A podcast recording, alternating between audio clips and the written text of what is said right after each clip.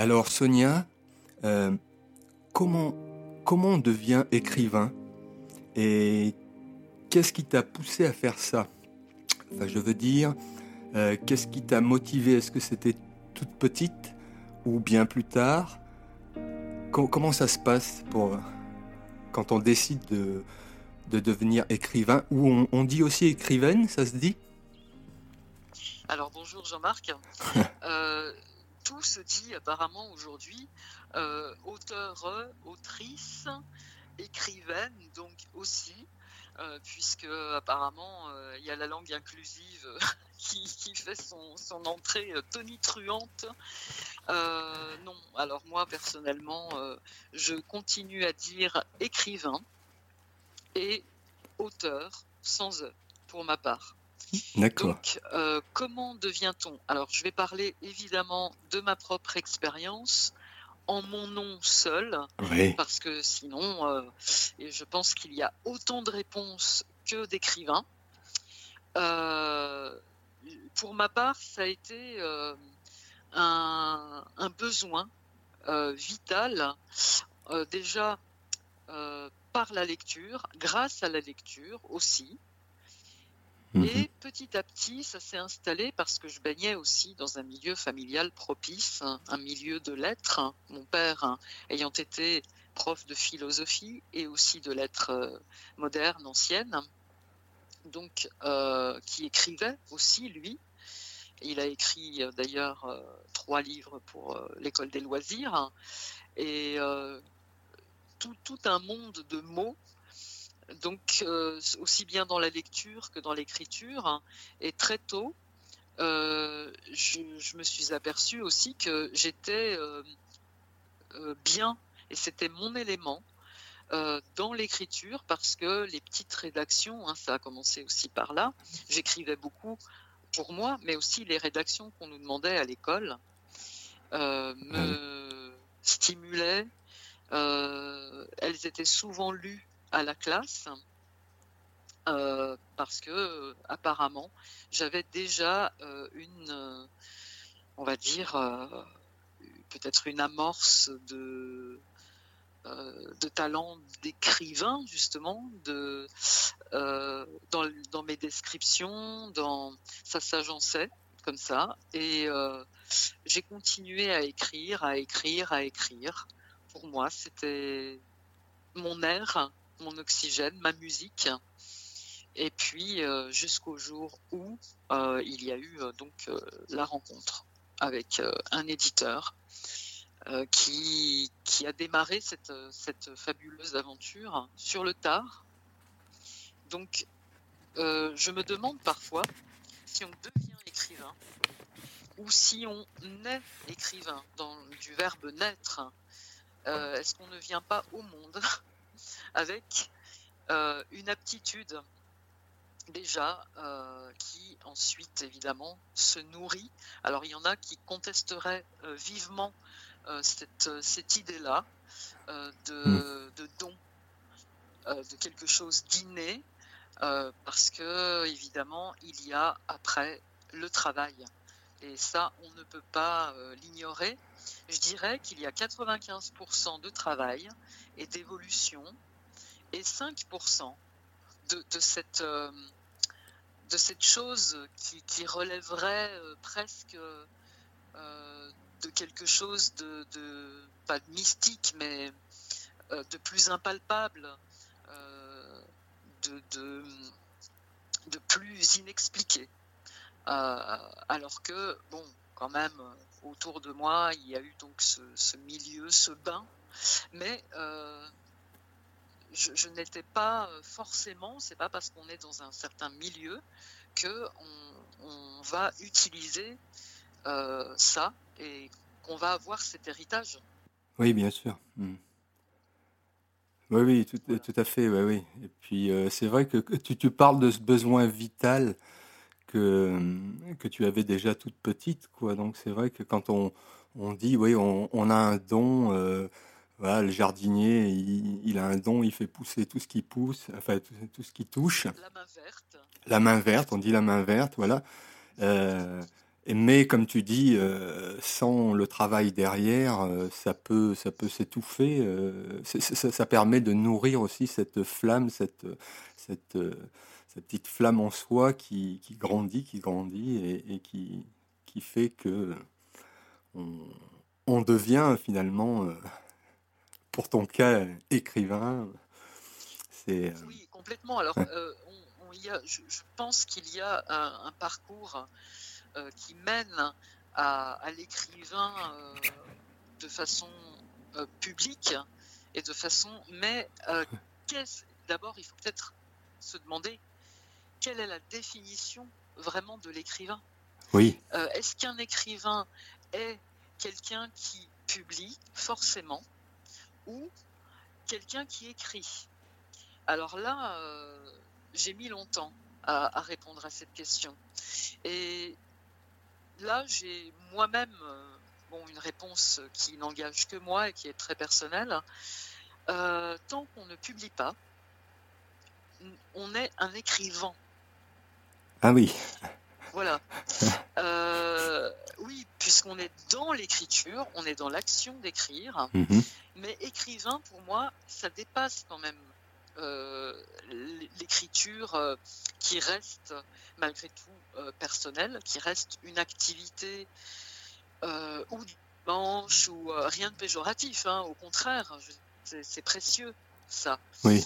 Mais après, quand on arrive un jour à, publier à démarrer cette aventure, je disais fabuleuse, merveilleuse, parce que euh, je, connais euh, énormément de gens, à commencer par moi justement, qui, rêvent d'être publiés ou qui rêvaient d'être publiés et qui, alors moi c'était plus qu'un rêve, c'était une certitude. Hein. Je, savais qu'un jour je serais publié.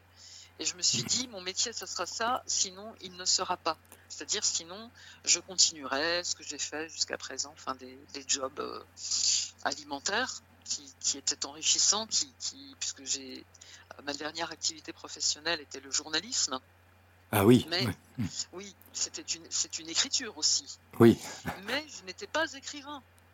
Je mhm. suis donc euh, devenu écrivain, même si je suis né euh, avec quelque chose peut-être qui me prédisposait aussi à l'écriture.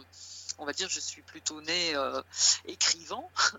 Euh, et, oui, alors dans ce sens-là, je suis devenu écrivain parce que c'est devenu mon métier, c'est devenu quelque chose, une activité dont je peux vivre aujourd'hui, ce qui est rare. Oui, ce qui n'est pas le cas de tout le monde. Euh... C'est pas le cas de tous les écrivains. Ouais.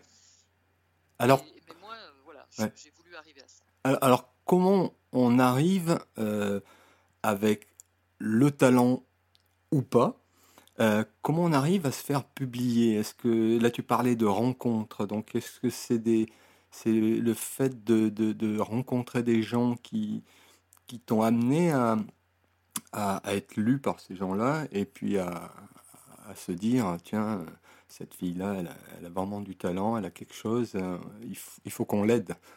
Comment ça s'est passé en fait? Alors il y a en effet, euh, moi je, suis persuadé que c'est une question de rencontre, même si euh, comme un auteur que je côtoie, qui est en quelque sorte mon parrain, de d'édition, d'écriture, puisque uh-huh. c'est grâce à lui, hein, c'est lui qui a transmis euh, un de mes romans euh, qu'il a aimé à la personne qui est devenue mon éditrice, qui était la sienne au départ.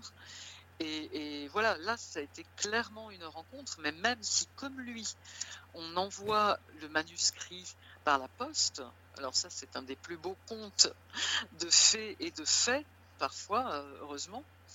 Euh, mais ça arrive tellement, tellement rarement. Euh, après, tu me diras, il, faut, il faut bien que l'éditeur reçoive le manuscrit d'une façon ou d'une autre. Donc là, en l'occurrence pour lui, il l'a reçu. voilà, les, les, éditeurs l'ont reçu par la poste et il a été remarqué, reconnu rien qu'à à la lecture du manuscrit euh, qui est arrivé par la poste. Donc combien de chances justement il y a, il y a de cette façon-là? Parce que combien de, un éditeur reçoit de manuscrits je n'ai pas vraiment le chiffre en tête, mais par jour, c'est colossal. Ouais, j'imagine. Je parle des grosses maisons d'édition, mais à la limite, maintenant, même les plus petites, aujourd'hui, doivent faire face à un afflux parce que j'ai l'impression que tout le monde veut écrire. Ouais. Même, j'ai remarqué que même les personnalités euh, du showbiz, les personnalités politiques, euh, même mm. les détenus, euh, célèbres hein, aussi, enfin, de par leur. Euh, tôt ou tard, les footballeurs, tôt ou tard, chacun écrit un bouquin, chacun écrit un livre. Euh, de ce qui s'est passé avec le Covid, le confinement, etc., les médecins, ça y est, ils sortent leur livre. Didier Raoult a sorti son bouquin. Donc voilà, chacun veut sortir un livre. Alors, c'est soit euh, tu es déjà en place dans le système et euh, évidemment les éditeurs se bousculent parce qu'ils connaissent euh, parce que tu es un people comme on dit et que évidemment ça va faire vendre. Mais dans mon cas ça a été une, une rencontre grâce en fait à, mon activité de, de, journaliste qui à l'époque n'était pas encore très développée mais je et à l'occasion d'un reportage, j'ai fait connaissance, j'ai rencontré euh, celui qui deviendrait mon premier éditeur, un, éditeur lyonnais, Jacques André. Et euh, bon, j'ai fait le reportage, voilà, qui a été, qui est paru dans le Progrès. Et après, euh, très timidement, parce que c'est quand même une démarche hein, de soumettre un manuscrit ou un texte à un éditeur, ça veut dire qu'on a quand même une certaine forme de conscience de soi, de son écriture. Mhm. Euh, c'est-à-dire qu'il y a quelque chose. Hein. Euh, bon, il y en a parfois, malheureusement, qui sont un peu, qui n'ont pas forcément cette conscience et qui l'envoient quand même. Mais il y a quand même cette, cette démarche-là qui n'est pas toujours évidente. Et donc, pour moi, euh, voilà, je l'ai comme ça, un peu timidement, je lui ai dit est-ce que vous pouvez jeter un coup d'œil à ce texte qui était une nouvelle et que mon entourage avait vraiment euh, jugé digne euh, bah, d'un écrivain. Et mhm. moi, je me disais, oulala, oulala. Au départ, hein, j'ai souvent eu le sentiment d'imposture. Parce que justement, bah, voilà, euh, quand tu n'es pas encore publié, quand tu. Bon. Et il m'a fallu quand même être, en être à mon troisième bouquin pour que ce sentiment d'imposture disparaisse. Et laisse place à vraiment une confiance euh, en, en, mon, en mon écriture, en ce qu'on peut appeler peut-être un talent, en tout cas en mon travail, parce qu'il y a vraiment beaucoup de travail. Et donc, voilà, cet éditeur euh, m'a publié, euh, a voulu que je transforme juste un petit peu cette nouvelle en petit roman pour une collection qu'il démarrait, une collection de romans très courts. Hein. donc, c'était la journée d'un sniper. Mhm. Euh, et ensuite, il a publié euh, un deuxième livre que je lui ai euh, proposé, un deuxième manuscrit, à titre posthume, qui était une amorce déjà du genre qui allait être ma voix, le, thriller. Et ensuite, j'ai proposé un manuscrit, cette fois de l'autre côté de l'Atlantique, à Montréal, toujours par rencontres. Euh, voilà, euh, il, est question de ponts à chaque fois. Hein. Hmm. Il, y a des ponts euh, qui nous mènent à, destination. parfois c'est plus long, parfois c'est court et fulgurant et éphémère. Et voilà. Et, donc j'ai fini par, avec ce roman qui a été publié à Montréal, Le Hameau des Purs. C'est là, par ce biais-là que j'ai rencontré mon parrain, Bernard Minier, qui est très connu.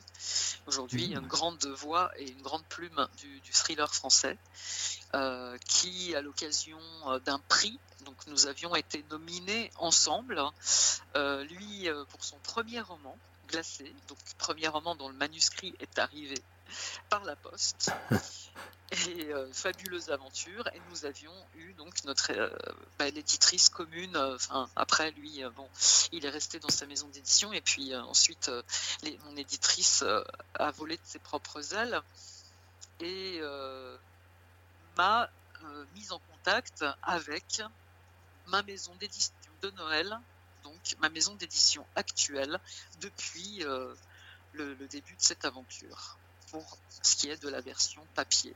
Ouais, dis donc, c'est oui, ah, c'est vraiment c'est un parcours, oui, Et, on peut dire que peu de gens euh, finalement ont ce parcours-là parce que parce que moi, je connais quelques amis euh, qui écrivent un petit peu, mais effectivement ça reste un peu dans les placards, enfin chez soi, et que c'est euh, un, monde qui est qui est qui est difficile, enfin qui est dur, comme moi je suis dans le cinéma. Et euh, c'est pareil, c'est euh, vraiment tous les contacts, on est obligé de se battre. Et, comme tu dis, si c'est pas vital en soi, euh, il, faut, il faut apporter de la nourriture à ça pour que sans cesse on puisse avancer. Et, d'autant plus dans le dans l'édition, ça doit être vraiment très compliqué. Et alors c'est curieux comment comment t'en es venu au, thriller? Parce que c'est quand même euh, moi qui ai lu euh, tes livres. Euh, bon, je ne referai pas l'apologie de ton talent, mais mais comment comment on arrive à trouver ces idées? C'est est-ce que comment tu te nourris de ça? C'est-à-dire, est-ce que tu as bon, je suppose que c'est pas du vécu, enfin en tout cas pour tout, parce que disons, tu aurais une vie euh, sacrément euh, difficile. Mais euh, voilà, comment on, arrive à écrire ce genre de, de bouquin, de, de thriller il y, a aussi, bah, je vois, parce qu'il y, y, a beaucoup de, tu fais beaucoup de recherches. On le sent que dans ton écriture, tu, tu, as, tu, tu as, fait des recherches réelles, quoi. voilà, comment comment on devient euh, écrivain de, thriller? Alors, euh, c'est un, un cocktail en fait. Euh, de, beaucoup de choses qui enrichissent et qui nourrissent au quotidien. déjà une observation acérée, avec vraiment acuité du monde qui nous entoure. Mhm. déjà en tant qu'artiste, puisque bon, j'ai fait les beaux-arts, et euh, euh, je dis artiste dans, le mode de vie, hein, dans, mm. aussi dans euh, l'état d'esprit surtout parce que bon je, n'ai jamais malgré mes expositions dans des lieux publics en galerie etc de mes peintures je n'ai pas eu j'ai pas été artiste de métier mm-hmm. comme je le suis dans l'écriture là je voilà et, donc, euh, euh, il y a euh, tout ce qu'on reçoit. Et en tant qu'artiste, on est vraiment dans, la création, en tout cas, on est très très réceptif. Je parlerais même d'hypersensibilité. Alors, on peut se dire, est-ce que on ne devient pas hypersensible en étant artiste, en étant écrivain, etc. Non, je pense qu'on devient euh, on fait quelque chose dans la création, dans les arts, dans l'écriture, le cinéma, etc., parce qu'on a une hypersensibilité, ou en tout cas une sensibilité euh, qui nous le permet, qui est très différente, une façon de recevoir les choses mhm. euh, qui est très particulière. Et donc le, thriller, pour moi, n'a pas été une évidence tout de suite. en tant que lectrice et en tant que spectatrice, oui, j'ai toujours adoré euh, les, thrillers, les histoires étranges. Euh, un des, je dirais, euh, vraiment des, auteurs, grands auteurs à l'origine de l'étrange, du suspense, pour moi, c'est Edgar Poe. Mm-hmm. voilà, entre autres. Après, évidemment, il y a eu les qui étaient très présents à la maison, les Agatha Christie, Simenon, Manchette, Truman Capote. Euh, voilà. Donc ça c'est du polar hein, quand même et du noir. alors que le thriller, avec le thriller, j'ai une liberté par rapport au code du polar, qui souvent implique des policiers, des enquêteurs, inspecteurs, lieutenants de police, etc., etc., gendarmes. Bon, il y a le polar classique et le thriller qui, lui, va être dans une dimension avec de l'action bien sûr, mais euh, beaucoup plus euh, dans l'imaginaire, beaucoup plus psychologique, beaucoup plus, ce qui n'empêche évidemment un ancrage dans le réel, avec une documentation, euh, avec tout ce qu'on reçoit, en effet, mais une grande part d'imaginaire. Et je dis toujours, et souvent quand on aborde le sujet avec des journalistes ou, en conférence, je, je répète que euh, nos premiers thrillers, ce sont les contes. Les contes de notre enfance, eh qui sont édulcorés, hein, d'ailleurs, mhm. il faut le savoir, que ce c'est pas la vraie, la vraie version, parce que la vraie version, ça serait plutôt pour adultes. Mais euh, un conte comme Hans Gretel, euh, je sais pas si ma prononciation est bonne, hein, je, suis nul en allemand, voilà. Mais, mais euh, c'est mais c'est un thriller, cette histoire. Euh, le chaperon rouge aussi, c'est un, thriller. Justement, mm. si, on voit bien la métaphore du loup, du, grand, du méchant loup, du chaperon rouge, l'ogre avec euh, le, petit pousset, euh, les, enfants qui sont abandonnés dans la forêt. Mm. C'est très violent quand même comme premières images pour des enfants. Mais en même temps, c'est très formateur aussi. Mm. Euh, à, la société. Et dans le thriller, aussi bien d'ailleurs que dans le noir que dans le polar, enfin, je veux dire, le polar, c'est un terme générique pour tout ce, ce, genre. Euh, j'en suis venue là parce que j'ai découvert en tant que lectrice à un moment donné, euh, bon, Connelly. Alors, Connelly, c'est plus du polar, mais Jean-Christophe Granger, ça a été, voilà, ma première découverte en, grande plume du thriller français. J'ai adoré, je me suis dit, mais euh, il, y a, il y a tout ce que je recherche parce que la dimension romanesque dans la littérature blanche contemporaine, c'est complètement perdu. Euh, moi, euh, voilà, je, suis une, une enfant, on peut dire, enfin nourrie de classiques, de grands classiques. Flaubert, Stendhal, Balzac, Zola, Maupassant, euh, tout, enfin, voilà, toute cette littérature d'Humain euh, très hmm. romanesque, aussi bien française qu'anglo-saxonne d'ailleurs, que russe, avec Tolstoï, Tourgueniev, Dostoïevski, etc., etc. Gogol, voilà. Et, on a perdu tout ça aujourd'hui. Toute cette essence du romanesque est perdue. Et dans le thriller, je, je l'ai retrouvé. D'accord. Alors aussi bien euh, quand je lis des thrillers. Mais attention, euh, avec le, la plume aussi. Hein, euh, je suis très sensible malgré tout à, la plume et au côté, enfin quand il y a un vrai style, un style même littéraire, mm. que par exemple je ne trouve pas chez un écrivain qui au demeurant eh bien, est un, un succès mondial, Arlan Coben. Voilà, ce genre d'écrivain, je, ne retrouve pas, alors que c'est un, maître du, thriller psychologique. Euh, mais euh, je vais préférer un Douglas Kennedy. Euh, voilà, mm. d'ailleurs, avec lequel on est passé à la grande librairie. Et, donc, ah, chouette. Mm. voilà. Et, et, des plumes comme lui, en France, comme Franck Tillier, Bernard Minier, oui, c'est pour moi, c'est complet. Il y a l'imaginaire, il y a euh, beaucoup de euh, sociologie aussi, mhm. euh, beaucoup d'observation, de, de, vision du monde, effectivement, de fascination pour.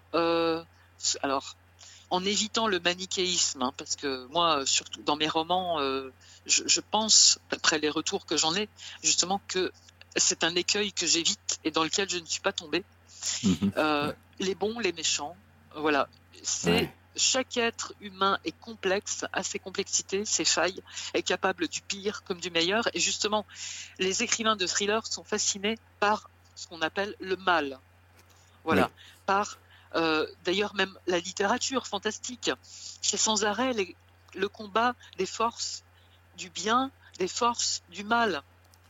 Alors mm. que euh, moi, dans mes thrillers, au contraire, je suis fasciné, bien sûr, par la, le côté sombre. Moi, je dirais la sombritude, hein, un néologisme, mais le côté sombre de l'être humain. En revanche, c'est pas le bien et le mal. Euh, je, veux abolir, au contraire, tout ça, cette, euh, ce côté manichéen. Mm, parce que dans, dans, un seul personnage, dans mes romans, bah, ben, il peut y avoir toute cette palette. Ouais. Mhm. Donc c'est pour ça que je me sens si bien dans le thriller. Sans doute, euh, ça nourrit aussi euh, mon côté euh, plus ombrageux. Ouais. Mon côté, oui, en effet, que j'assume complètement. Bah Sa part d'ombre. Oui, comme on dit, ma part d'ombre, puisque de toute façon, il y a forcément de la lumière. Bah oui. Euh, c'est comme, en photographie, en black and white. Euh, voilà, euh, il y a forcément ombre et lumière sans arrêt, avec évidemment des jeux et des nuances de gris aussi. Hmm. Oui. Qu'on retrouve d'ailleurs dans certains films au cinéma où, où le méchant n'est pas forcément que méchant et le gentil n'est pas que gentil. Et, toute cette complexité des personnages, euh, quand on commence à rentrer dans la psychologie des personnages, que ce soit en écriture ou eh ben, et qu'en audio, en audiovisuel, de toute façon, on, part d'un scénario.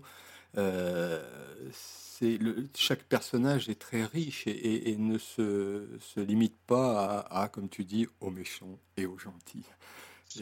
Et, ça, dans l'écriture, c'est très intéressant de, retrouver ça, je trouve, hein, effectivement. Hmm. Oui, euh, même dans, mon dernier livre, qui est le quatrième volet d'une tétralogie avec euh, une profileuse, un personnage récurrent, Anna Baxter, qui vit euh, à New York,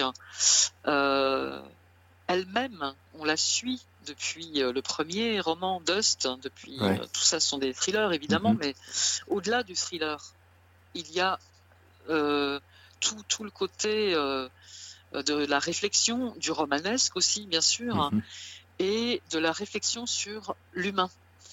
au-delà du suspense, je dirais, hein, pas, pas forcément au-delà du thriller, mais au-delà du suspense, de l'intrigue, parce que bien sûr, la plupart du temps, il y a une intrigue qui implique des enquêteurs. Mais euh, à la différence du polar, qui implique pratiquement systématiquement une équipe policière euh, ou un détective privé, euh, détective, etc.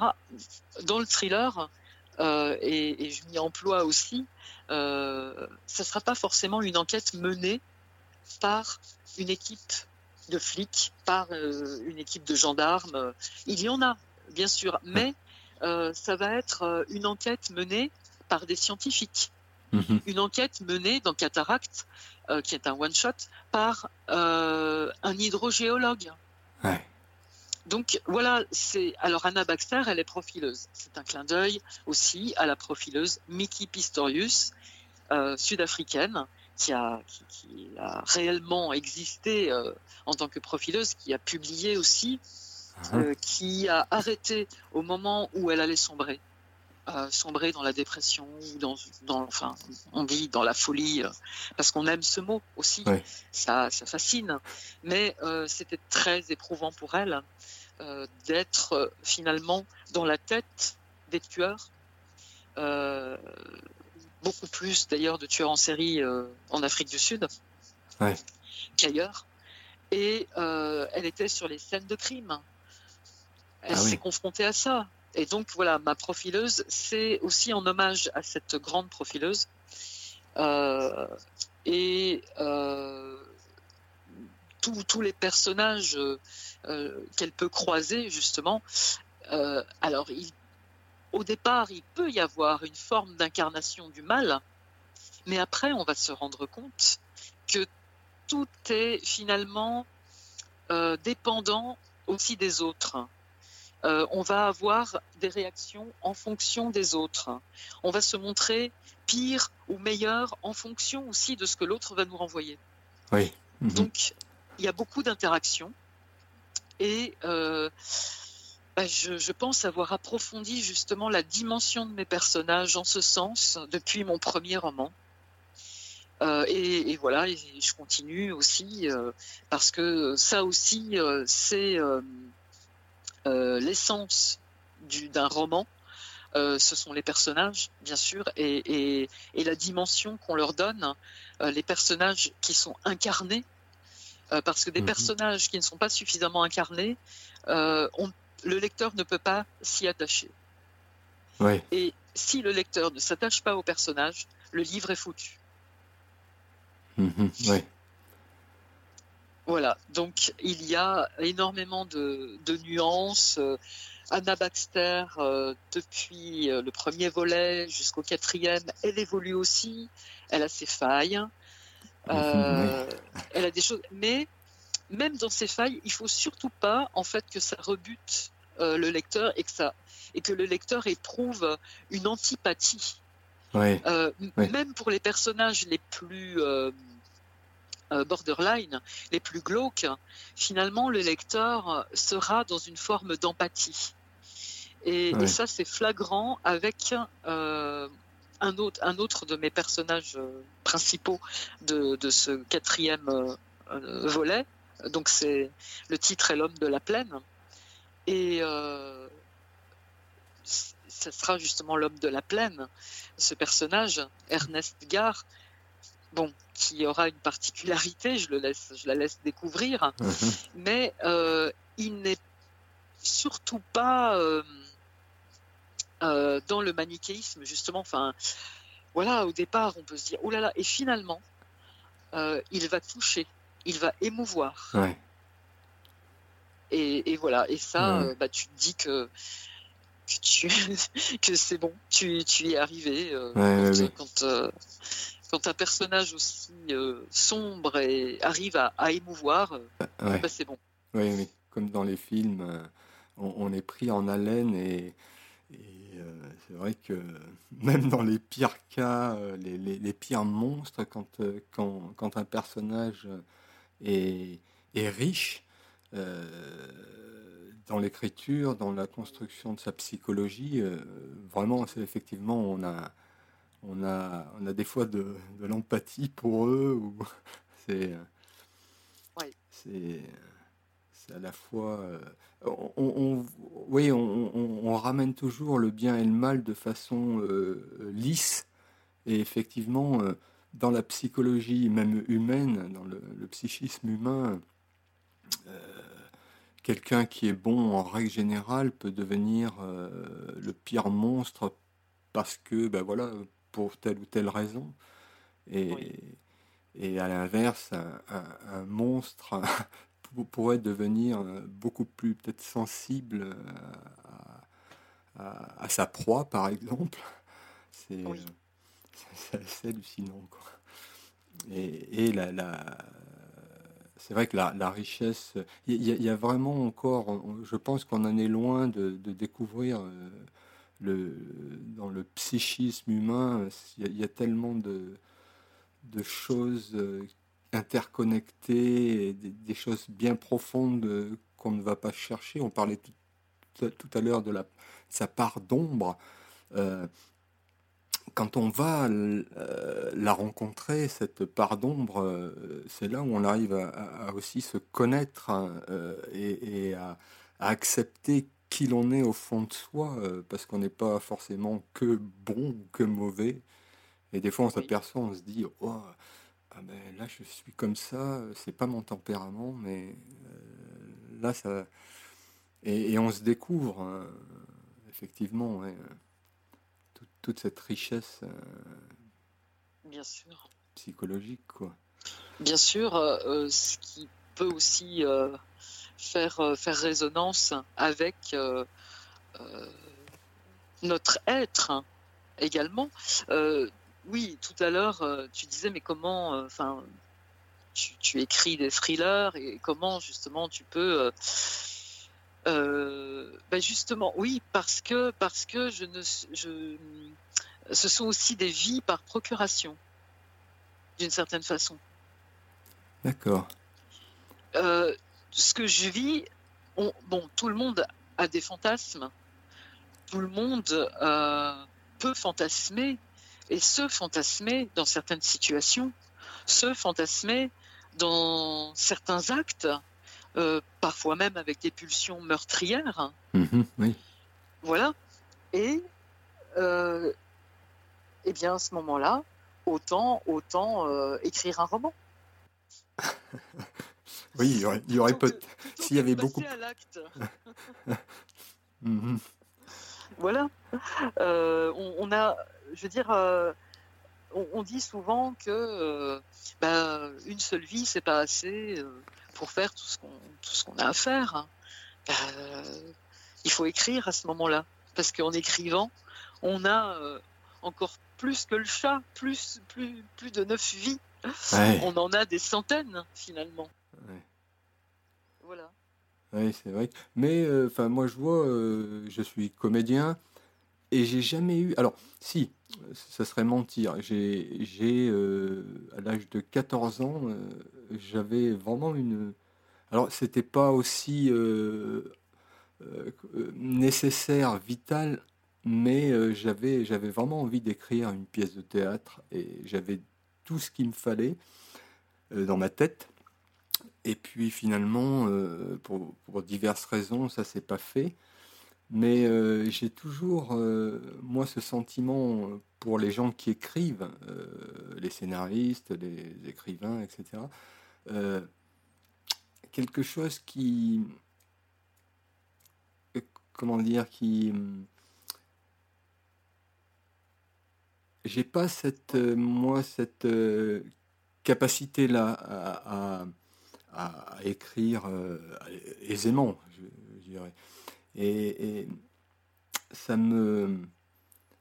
Vraiment, je. Je me rends compte que de toute façon, on en parlait tout à l'heure, que le, il y a quand même du travail, même si tu es, si tu as des, des, des facilités pour écrire, écrire bien, écrire pour que le, lecteur euh, rentre dans l'histoire, euh, c'est mhm. tout autre chose. Il y a quand même un, gros travail. Euh, bon, toi, tu étais journaliste, donc déjà, tu avais cette capacité à, manier les mots, etc. Je pense qu'il y, a aussi ça. C'est différent quand même. C'est différent quand même, comme écriture. Oui, oui, oui. Euh, oui, oui, tout à fait, oui, parce que pour raconter une histoire et que ça prenne euh, dans les tripes du lecteur, euh, il faut en mettre un peu plus que, ça. C'est ça en fait, dans l'écriture, ce que, ce que, ce que j'aime, ce qui me porte et me transcende, c'est de donner de l'émotion finalement. Parce que toute l'émotion que j'ai pu, moi, recevoir en tant que lectrice, et l'évasion euh, l'enrichissement, la réflexion aussi, hein, parce que bon, il n'y a pas que, il a pas que l'évasion, mais il y a aussi euh, quand même un, livre nous amène euh, de par le message qu'il véhicule et surtout mhm. pas de morale. Euh, je, je, veux surtout pas que moi, enfin, mes romans soient moralisateurs, euh, voilà, parce que c'est pas ce que je veux donner au, lecteur. Hein. Euh, on a déjà tellement, on en a déjà tellement par ailleurs, on est tellement infantilisé par ailleurs que c'est pas la peine que le lecteur retrouve ça dans, dans, un livre. Non, mm. un, un, livre, ça doit, comme un film, envoyer de l'émotion, mm-hmm. tout en permettant de de réfléchir et euh, peut-être de se positionner aussi, de mieux se situer de, dans un monde euh, que parfois on a du mal à, suivre, à comprendre, euh, mais avant tout de l'émotion, oui. Ouais. Ça, c'est vraiment important, oui. D'ailleurs, moi qui ai lu ben, tous tes livres sauf le dernier, j'ai c'est étonnant là. Euh, ça me le fait pas avec tous les livres, mais vraiment avec les tiens. Euh, j'ai qu'une envie, euh, c'est de ne jamais poser le livre, et quand je le pose, c'est toujours une envie. Après, dès que j'ai un petit moment, je me, je reprends le livre et je repars dans l'histoire. Il y, a vraiment quelque chose de, bien sûr d'émotionnel, mais vraiment au-delà de ça, quand, quand, c'est bien écrit, quand, quand les personnages ont, vraiment, comme on dit, du corps on, s'identifie aussi un peu euh, à eux à travers, à travers l'histoire. Et ça, je trouve ça euh, vraiment génial quand on n'a qu'une envie, c'est de, le finir en fait. Et, en même temps, on se dit, euh, on va laisser un petit peu pour, pour savourer tout ça. Pour savourer parce que ça se savoure. Eh je fais toujours, enfin souvent la comparaison entre un,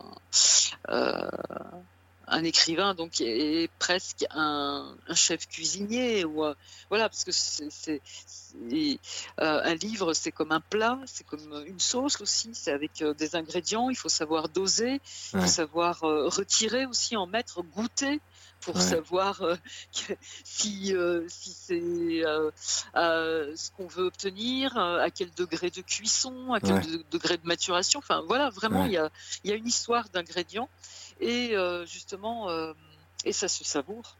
Euh, et comme tu dis, et à la grande librairie, il y a justement Jean-Christophe Ruffin qui, passait aussi à cette même émission. Qui disait dans la construction, parce que la construction d'un roman est très importante, c'est aussi ça qui va donner envie au lecteur hmm. de tourner les pages. parce que quand on me dit, par exemple, que mes romans sont des page turners, c'est-à-dire qu'on a envie de tourner les pages. Mais alors, pour moi, c'est un des plus beaux compliments mhm. euh, parce que euh, le lecteur qui a envie de décrocher d'un roman au bout de 10 pages ou de 50 pages, euh, ouais, aïe quoi, aïe, ça fait mal. Et Jean-Christophe Ruffin qui, disait dans, cette, on nous a demandé justement. Bah, un peu des s'il y a des techniques de construction ou nous euh, comment nous construisons nos propres romans et il a mm. dit quelque chose de très juste euh, que, que, je fais aussi naturellement parce que pour moi il n'y a pas d'école hein, du roman surtout pas euh, les ateliers parfois qui qui sont euh, données sont, sont là peut-être pour rassurer des gens mhm. euh, qui euh, n'osent pas s'y mettre vraiment, qui ont besoin justement de techniques, mais il n'y a pas d'école de l'écriture. C'est pas vrai. c'est sur le terrain, c'est en, faisant, c'est il n'y a pas de méthode. surtout, j'allais dire euh, enfin les, livres qui sont vendus euh, genre recettes de cuisine, là la, comparaison s'arrête là, c'est qu'il n'y a pas de recette à proprement parler d'écriture. Euh, et, il y a des techniques personnelles en fait qu'on acquiert aussi en, travaillant. Et il disait la fin, en fait, un livre, c'est pas seulement un début et la fin, la chute, qui va euh, rester en fait. C'est elle qui va marquer, mais euh, il y a plusieurs fins. C'est la fin de chaque chapitre aussi ah, qui se travaille. Et oui, et c'est ça aussi qui va donner envie de, de passer au chapitre suivant. Mhm. Parce que même si euh, ça doit donner une impression d'homogénéité au résultat final, mhm les chapitres, en tout cas c'est en ce sens-là que je les travaille dans mes romans, euh, sont de toutes petites, très très très courtes, euh, enfin nouvelles, je dirais, histoires.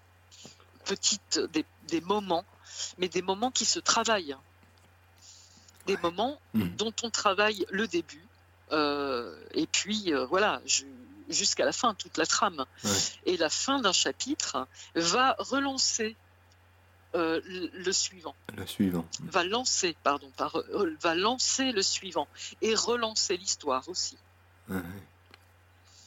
Et alors, euh, est-ce que durant toute ta carrière d'écrivain, est-ce que tu as eu le, ce, que tout le monde a, l'angoisse, c'est la, page blanche? C'est-à-dire, déjà, quand est-ce que tu écris C'est-à-dire soit la journée, il y en a qui écrivent la nuit, et est-ce que ça t'est arrivé de, de, te retrouver devant une page blanche et, de dire mince, je sais plus? Alors déjà j'écris euh, pour ma part la journée. Ouais, d'accord. la nuit, pour moi, étant justement le, domaine du rêve. D'accord. Et, et, là, je, j'évacue et je me ressource. Euh, même si j'aime rester éveillé aussi une partie de la nuit. Mhm. Mais je lis à ce moment-là plus, plutôt. Euh, tu, parlais, tu disais, euh, je me ressource, c'est-à-dire, est-ce que ça te pompe de l'énergie d'écrire ou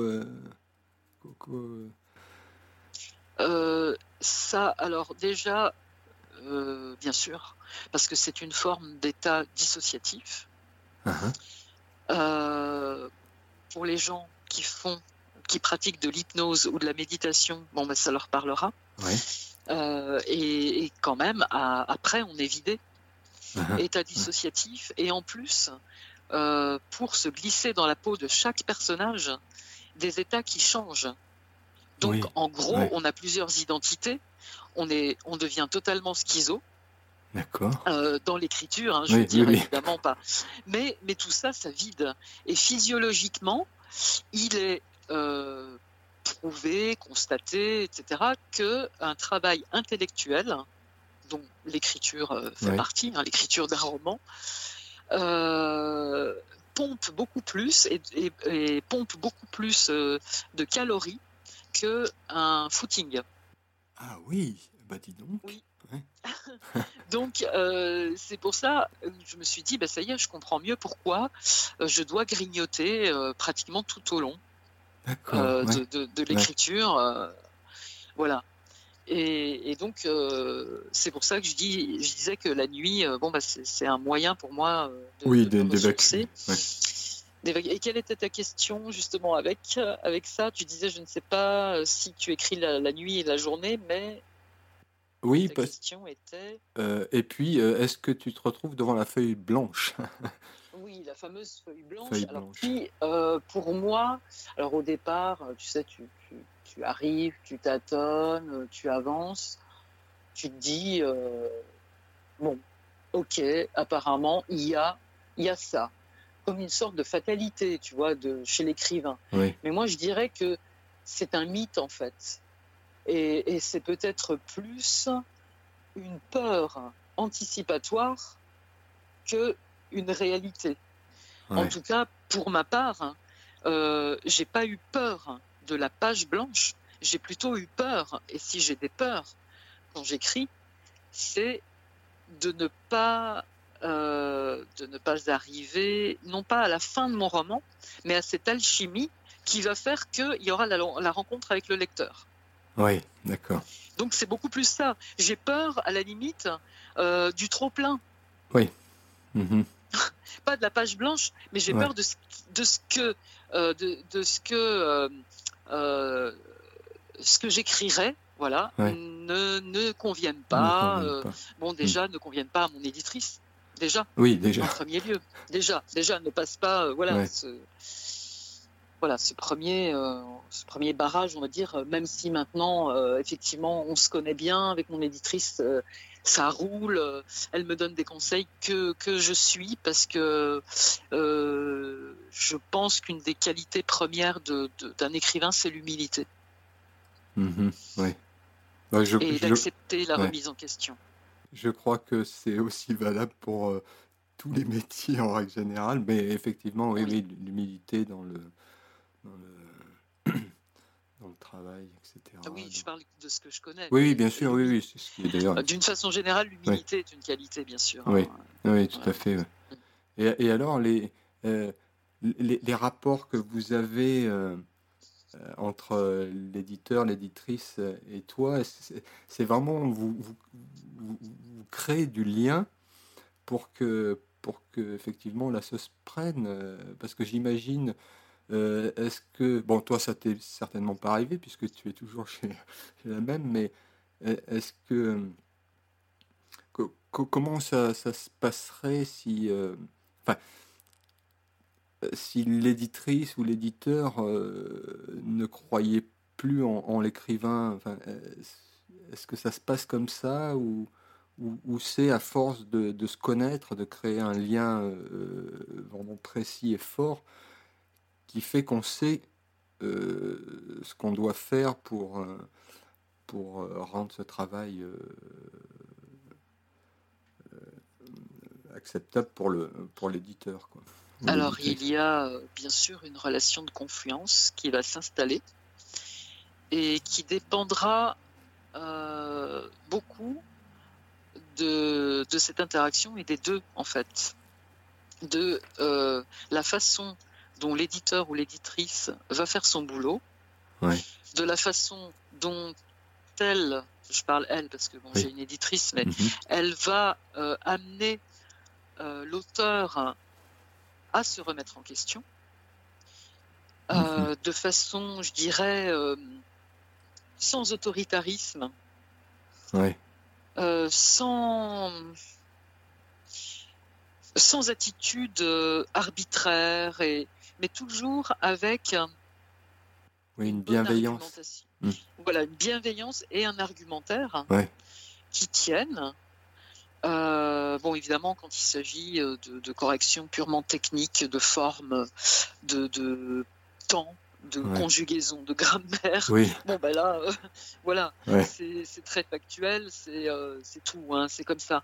Après, là où l'auteur peut être un peu plus chatouilleux, c'est quand on va passer à, à, la, à, la, à la, correction euh, plus, je dirais, plus personnelle, plus intime du fond.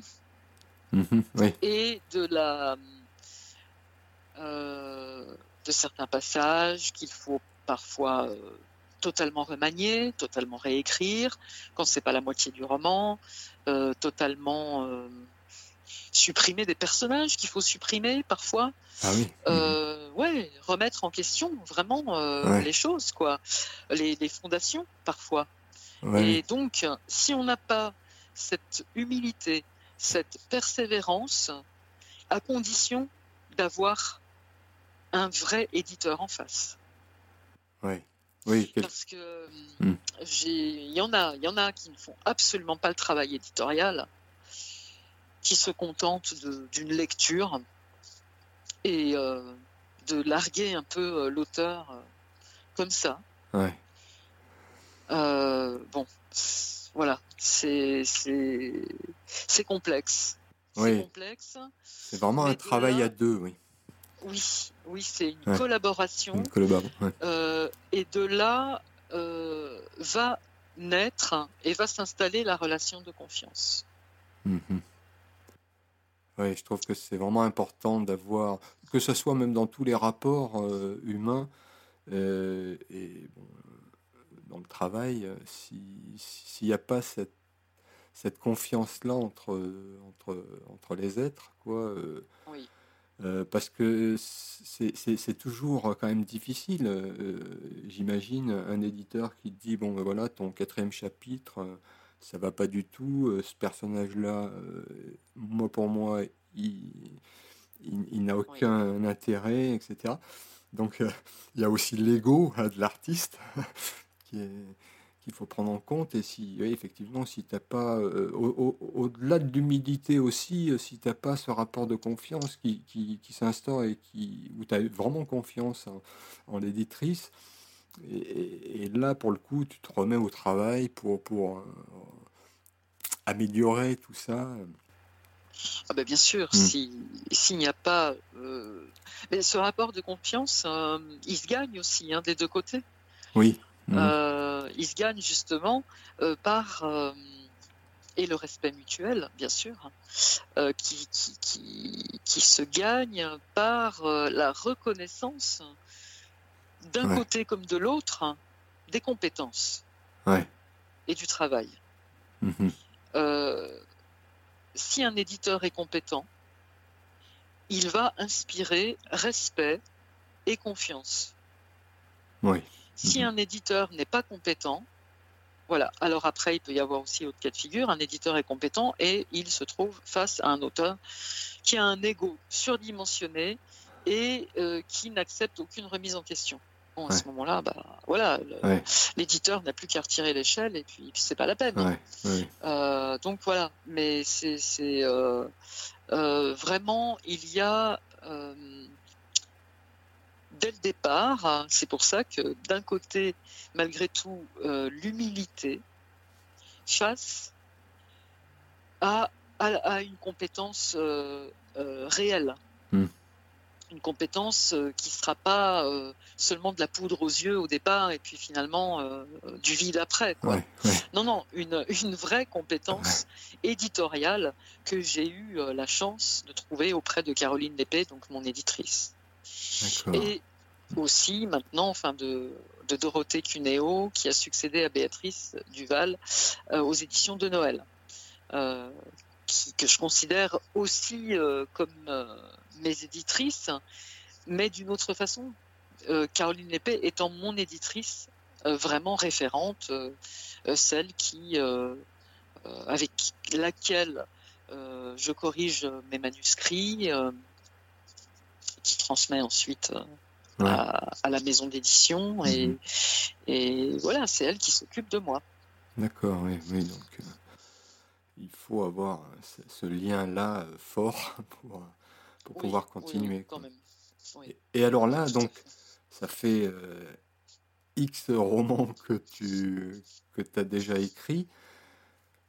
Ce sentiment de d'accéder à, non pas une certaine notoriété, même si euh, effectivement elle est là, mais euh, ce, ce, ce, je dirais un peu ce pouvoir par rapport aux, autres de pouvoir euh, donner, donner de la nourriture, de la matière aux autres, aux lecteurs. Est-ce que ça, est-ce qu'il y, a un côté grisant là-dedans? Est-ce que, toi personnellement, tu t'es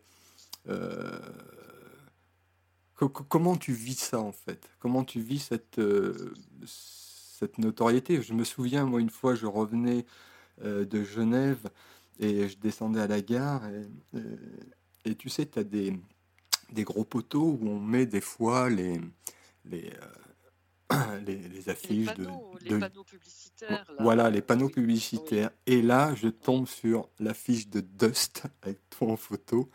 Je dis, waouh il y, y, a des milliers de gens qui passent là, qui voient ta tête, qui voient ton livre. Euh, comment on, vit ça en fait? Question. Intérieurement, intérieurement, est-ce que qu'est-ce qui s'anime intérieurement euh, euh, à ce moment-là, euh, quand, ça commence à devenir une petite notoriété, enfin petite, et que, que voilà qu'on passe dans des émissions, qu'on est placardé un peu dans la ville, etc. Quel est ce sentiment ça fait, j'en suis à mon huitième roman. Ah, huitième. Euh, huitième, et il y a tout un parcours, donc. Et euh, dans sur ce parcours, il y a eu euh, différentes étapes. Et en effet, comme tu dis, j'arrive à une étape qui, j'espère n'est qu'un début en fait, bah mais de, de petite, enfin d'une certaine notoriété. Euh, oui, dans, dans, le, alors dans le monde du, thriller, euh, effectivement, il y a vraiment, vraiment une reconnaissance euh, qui se confirme de d'année en année. Et je dirais même de jour en jour, hein, parce qu'il y a les réseaux sociaux aussi qui alimentent tout ça, enfin par lesquels tout ça circule. Euh, il y a bien sûr euh, les campagnes publicitaires euh, lancées par la maison d'édition, par le, diffuseur. Toute cette machine qui, mhm. se met en route autour d'un auteur. Et là, en l'occurrence, eh bien voilà, ça m'arrive, ça y est. ça y est, je, passe j'ai des, articles dans les journaux, euh, je passe dans des émissions télévisées. Euh, l'an dernier, c'était avec Marina Carrère d'Ancos euh, au magazine de la santé. Gérard Collard qui chronique régulièrement des, romans. Gérard Collard, donc libraire à la Griffe Noire à Saint-Maur, mhm. euh, organisateur aussi avec Jean-Edgar Cazel de, du, salon Saint-Maur en poche, euh, vraiment euh, fabuleux salon du livre poche, mais aussi avec la présence bien sûr de, romans brochés, grand format. voilà, tout ça, ça s'est mis en, route et ça continue cette année avec d'autres articles et avec le passage à la grande librairie. Mhm, Mais quel écrivain aujourd'hui ne rêve pas de passer à la grande librairie ah, Bien sûr. Euh, j'étais la seule femme euh, parmi les auteurs invités, euh, parmi ces grandes voix du roman d'évasion et du thriller. Donc, il y a eu Jean-Christophe Ruffin, ancien prix Goncourt, Douglas Kennedy, dont je parlais tout à l'heure, dont j'ai avalé les romans, grand maître du, thriller psychologique, du suspense et du romanesque aussi, notamment dans son roman La poursuite du bonheur, euh, vraiment euh, magnifique. C'est euh, avec ce roman-là que je l'ai découvert. Et ensuite, voilà, j'ai accroché avec ses autres romans. Franck Tillier et Bernard Minier, donc, de grandes plumes du thriller français. Voilà, donc passer, être aux côtés de ses mentors, en mhm. quelque sorte, puisque bon, il faut quand même, enfin, tout le monde commence un jour, tout le monde débute un jour. Euh, euh, débutant euh, n'a rien de péjoratif. Au contraire. Bah oui, Au contraire, c'est l'apprenti, c'est l'apprentissage. très important en, dans le compagnonnage. Et c'est une mhm. sorte de compagnonnage, là, avec ces auteurs-là, notamment Bernard. Euh, voilà, qui, qui, m'a accompagné dans, mhm. dans, cette aventure. Et euh, donc, euh, bon, ça passe le 1er juillet, c'est ce soir. Ah oui. c'est ce soir. Et, et là, j'ai l'impression de me dissocier aussi, parce que tout ce qui était avant de l'ordre du fantasme, du rêve, euh, puis d'une forme de visualisation aussi, parce mhm. qu'on on se voit, on se projette. Mhm. Euh, justement dans, dans, voilà dans les dédicaces, dans les séances dédicaces en librairie, euh, en salon et dans des émissions. Et là, eh bien, il y a eu, oui, j'oubliais, ah là là, mais à culpa, de mentionner un premier roman dans cette émission euh, dans cette dernière édition de l'année de la Grande Librairie, euh, Joseph Denise. Alors lui, j'imagine hein, ce qu'il doit éprouver en étant, en ayant écrit un premier roman et déjà invité à la Grande Librairie. Ouais. Euh, donc ça, c'est, ce sont des vibrations extrêmes. Des, on a quand même, c'est une forme de consécration. Mhm. clairement. C'est une forme, toujours cette, cette reconnaissance, euh, évidemment, la reconnaissance qui m'est extrêmement précieuse et importante, c'est celle des lecteurs. Hein. Parce que finalement, s'il n'y a pas la reconnaissance des lecteurs, on n'est pas invité euh, mm. à ce genre d'émission. Euh, on nous invite parce que on s'aperçoit d'un mouvement, on s'aperçoit de quelque chose mm-hmm. qui est en train de se passer autour d'un auteur, autour de ses livres ou de son premier roman. Il y a quelque chose.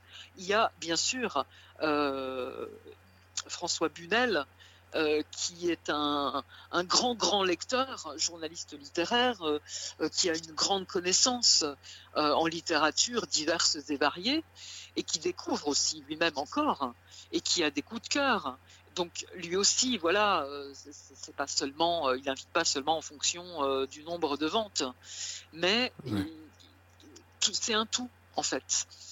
On, va et, on va vers vers une reconnaissance parce qu'après ça fait boule de neige parce qu'après on a l'impression d'être sur une pente vraiment de ascensionnelle quoi voilà.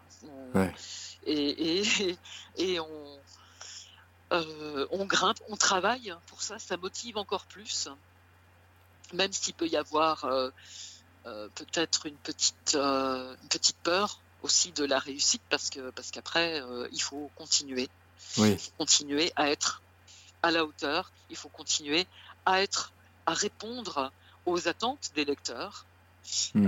parce que à chaque livre, après, ils t'attendent. Voilà, c'est ça, oui. Ils t'attendent au, retour. Euh, rien à voir avec des loups qui attendraient leur proie au tournant. Hein. Rien à voir. Je dis, je dis ça vraiment dans la dimension, la belle dimension qui existe, cette alchimie entre l'auteur et ses lecteurs, mhm. et cette, ce lien très fort parce qu'il s'établit un lien très fort, alors que l'auteur va nourrir euh, maintenant par l'intermédiaire des réseaux sociaux ou pas, parce qu'il y en a qui se tiennent vraiment à distance de ça, et voilà, c'est leur, leur, droit, c'est leur liberté, parce qu'on mhm. que on, a aussi euh, droit à cette liberté de retrait. Euh, sans pour autant euh, devenir source de mécontentement auprès des lecteurs. Mais après, on a aussi le droit et la liberté d'entretenir quelque chose avec des lecteurs, avec d'entretenir un lien. Amélie Nothomb entretient un lien extrêmement fort avec ses lecteurs. Et donc moi je suis plus voilà de, dans cette proximité avec mon lectorat, favorisé par les salons, favorisé par euh, les déplacements euh, divers et variés. Euh, donc, donc oui, c'est une notoriété qui se construit, qui s'acquiert par le succès des livres et aussi aujourd'hui, on n'y échappe pas finalement, la personnalité qui se reflète, qui se dégage aussi au travers de nos de nos romans, même si euh, moi j'ai toujours quand même fait la différence entre euh, l'artiste et son œuvre. Aujourd'hui, euh, j'ai l'impression que cette frontière devient de plus en plus poreuse et de plus en plus ténue, et qu'il est important de connaître absolument pour les groupies, hein, pour les fans, de connaître absolument euh, son idole, que ce soit en musique. En musique, ça fait déjà un moment quand même. Mais voilà, maintenant, les réseaux sociaux rendent vraiment cette frontière beaucoup plus floue. Donc, la notoriété change de visage, je trouve, aujourd'hui aussi. Parce que d'une certaine façon, euh, toutes ces personnalités euh, publics, dont je fais partie maintenant, aujourd'hui, euh, finalement, ont un côté plus accessible.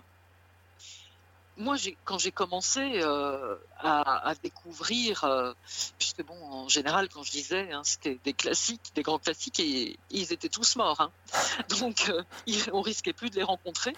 Mais quand je me suis mise à lire plus contemporain et des auteurs que j'appréciais, des auteurs, mais, mais, mais pour moi, il n'aurait jamais été question de leur écrire sur un, via un réseau social, de, leur, de, les, de les aborder même.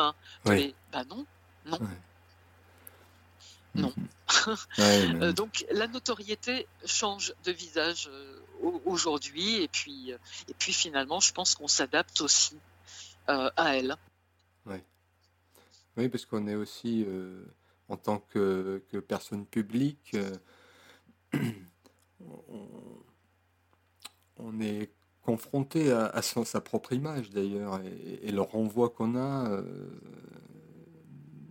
j'imagine que des fois c'est compliqué parce que, enfin compliqué ou pas, mais on, a, comme on est, euh, on est en, euh, comment dire, on est visuellement, auditivement parlant, on est, on, est suivi par tout un tas de gens très nombreux. Euh, et puis comme tu disais, on, pousse un peu l'artiste maintenant à, parler de tout, n'importe quoi, de donner son avis sur plein de choses euh, qui n'ont pas forcément... Euh, qui n'est pas forcément utile pour l'artiste en fait. Et, je trouve qu'il y a beaucoup d'artistes maintenant qui donnent leur avis même en politique en, dans, tout ça. Il y a ce rapport là entre l'homme et, l'artiste, quoi. Deux, personnages un peu différents, ou pas, mhm. euh, face, à, face à son public. C'est plus poreux euh, qu'avant, hein, effectivement. Euh, on, devient, on l'a vu pendant le confinement, tout le monde devient médecin, tout le monde devient scientifique. Mais ça, c'est ça, c'est Internet, ça, c'est les réseaux sociaux, c'est la surexposition, justement. Et je dirais que les gens aussi, le public, euh, les lecteurs, les spectateurs, etc., veulent maintenant en savoir le plus. Alors, il y, a bien sûr les journaux euh, People hein, qui sont là euh, depuis un moment, et pour ça, mais veulent en savoir le plus possible, veulent tout savoir sur leur, dire leur idole entre guillemets. Hein, mhm. Ils veulent, et puis en même temps, ils veulent savoir, ils veulent entrer dans son intimité et en même temps, il continue à le fantasmer. Donc là, il y a quelque chose euh, qui se heurte. Hmm. Parce que euh, moins tu connais quelque chose de quelqu'un, finalement, plus tu peux le fantasmer et mieux, je dirais, tu, enfin, tu le fantasmes, voilà, et, tu, tu euh, et ça s'arrête là. Alors que là, on continue d'une certaine façon à être fantasmé, mais très vite déboulonné aussi. Mhm. Puisque apparemment, euh, c'est la grande mode aussi de déboulonner le passé. Donc, euh, je ne parle pas des, idoles vivantes encore. Euh, donc, ouais, c'est en réalité très complexe. Et je préfère en fait ne pas y penser. Mhm. Pour continuer à vivre cette aventure euh, dans les tripes, avec émotion, euh, à, continuer à être grisé par tout ça, et à faire mon job, et à rencontrer mes lecteurs à chaque roman. Je préfère ne pas y penser. Parce que si on pense trop à tout ça, c'est paralysant. Mm-hmm. C'est, euh, je trouve que ça injecte quelque chose euh, de délétère et, un peu de, malsain parce hmm. que euh, on, va ensuite agir en fonction de et perdre de son naturel. Mhm, perdre de son hmm. authenticité. Et sans trop se dévoiler, évidemment, il faut de l'authenticité. C'est vraiment important d'être soi-même, point. Les, les, le public, les lecteurs, ils sont pas fous. Hein. Je veux dire, euh, ils, ils, savent très bien sentir là où est l'artifice, là où est l'imposture, là où hmm. est euh, le faiseur, euh, là où voilà où, on va jouer avec eux ou se moquer d'eux. Ou, et, et, je dis, bah, être soi-même, c'est la plus grande gratitude aussi envers son public. Avec son public, oui. Mhm. Et puis il y a tout, tout, ce travail euh, effectivement dans la durée parce que c'est c'est pas le tout euh, bah, voilà d'écrire un roman euh, d'avoir du succès puis après mais de, de, dans la durée de pouvoir garder cette énergie cette ce, soi-même quoi d'être soi-même sur, sur des années, euh, ça, je, trouve que c'est une partie euh, euh, difficile à, à, rester dans, dans, cette, dans cette mouvance-là. Dans, dans, c'est. Rester, rester soi-même. Rester soi-même, oui. Tout... Ah, bien sûr. C'est pas, c'est hmm. pas, c'est pas gagné, c'est pas, c'est pas évident parce que on se heurte aussi à beaucoup de, de pression. Oui, mhm, euh, déjà, déjà euh, celle qu'on se met. Ah, déjà. Oui. Euh, voilà. ensuite, il peut y avoir aussi une certaine pression éditoriale, mhm, avec les délais, avec le rythme qu'on nous qu'on nous conseille, hein, je dirais, plus qu'imposer. Mais bon, on va dire qu'il y a des conseils oui, des rythmes qu'on veut suivre parce que parce qu'on a peur. Tout va tellement vite aujourd'hui, tout est tellement vite enterré. aujourd'hui, la durée de vie d'un bouquin, ça varie entre 3 et 6 mois, quoi, mais c'est rien. Ouais, c'est rien. En librairie, en, librairie, déjà au bout de presque deux mois, on peut être éjecté des présentoirs. Donc, donc voilà, il faut, il faut vivre cette pression-là. qui est, qui est quotidienne, qui est mensuelle, qui est annuelle, et, et, et, garder le cap et garder la tête froide. Hmm. Et pour ça, eh bien, heureusement, il y a aussi l'entourage qui aide à rester en à rester euh, les pieds sur terre, l'entourage proche, euh, affectif, euh, amical, bien sûr, familial. Bien sûr. Mhm. bien sûr, oui. oui. Et puis les animaux aussi. les animaux aussi. À l'ancrage. Ah oui. Ah oui. oui, ça, ça, aide à garder quand même une part de son cerveau reptilien aussi. ouais, voilà. à être dans l'instinct mhm. et, et, nous, et, il faut aussi, il faut aussi de l'instinct, il faut de l'intuition euh, dans, toute cette euh, intellectualisation. Tout à fait, ouais. Être, euh, être vivant, garder toujours cette, cette ligne un peu conductrice qui, qui, mène, qui mène, c'est tous les jours, voilà, il y, y, a tous les jours des remises en question, c'est vraiment euh, une énergie à avoir euh, pour, pour continuer à avancer et, donner le meilleur de soi-même pour, euh, pour ses lecteurs, ses lectrices qui sont, comme tu disais, sans eux, de toute façon, c'est vide, il n'y a, rien. Donc, c'est grâce à, eux aussi, entre son talent, sa détermination à vouloir euh, coucher sur le papier des histoires qui font rêver, euh, parce que quand tu parlais des contes euh, tout à l'heure, mais c'est ça, tout petit, quand on te raconte une histoire, enfant, un conte, tu, on s'identifie et puis ça, ça, forme la pensée petit. Quand on est petit, ça forme le système de la pensée à, à, pouvoir s'organiser, à, structurer sa propre pensée par rapport aux histoires. Euh, bien sûr. Quelle qu'elle soit, qu'elle soit gentille, enfin, de l'horreur, ou c'est vraiment. eh bien, Sonia, je te souhaite euh,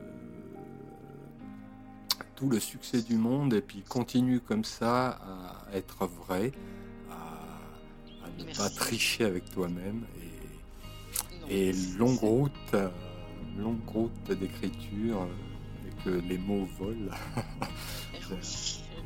les mots s'envolent. Voilà, les mots s'envolent.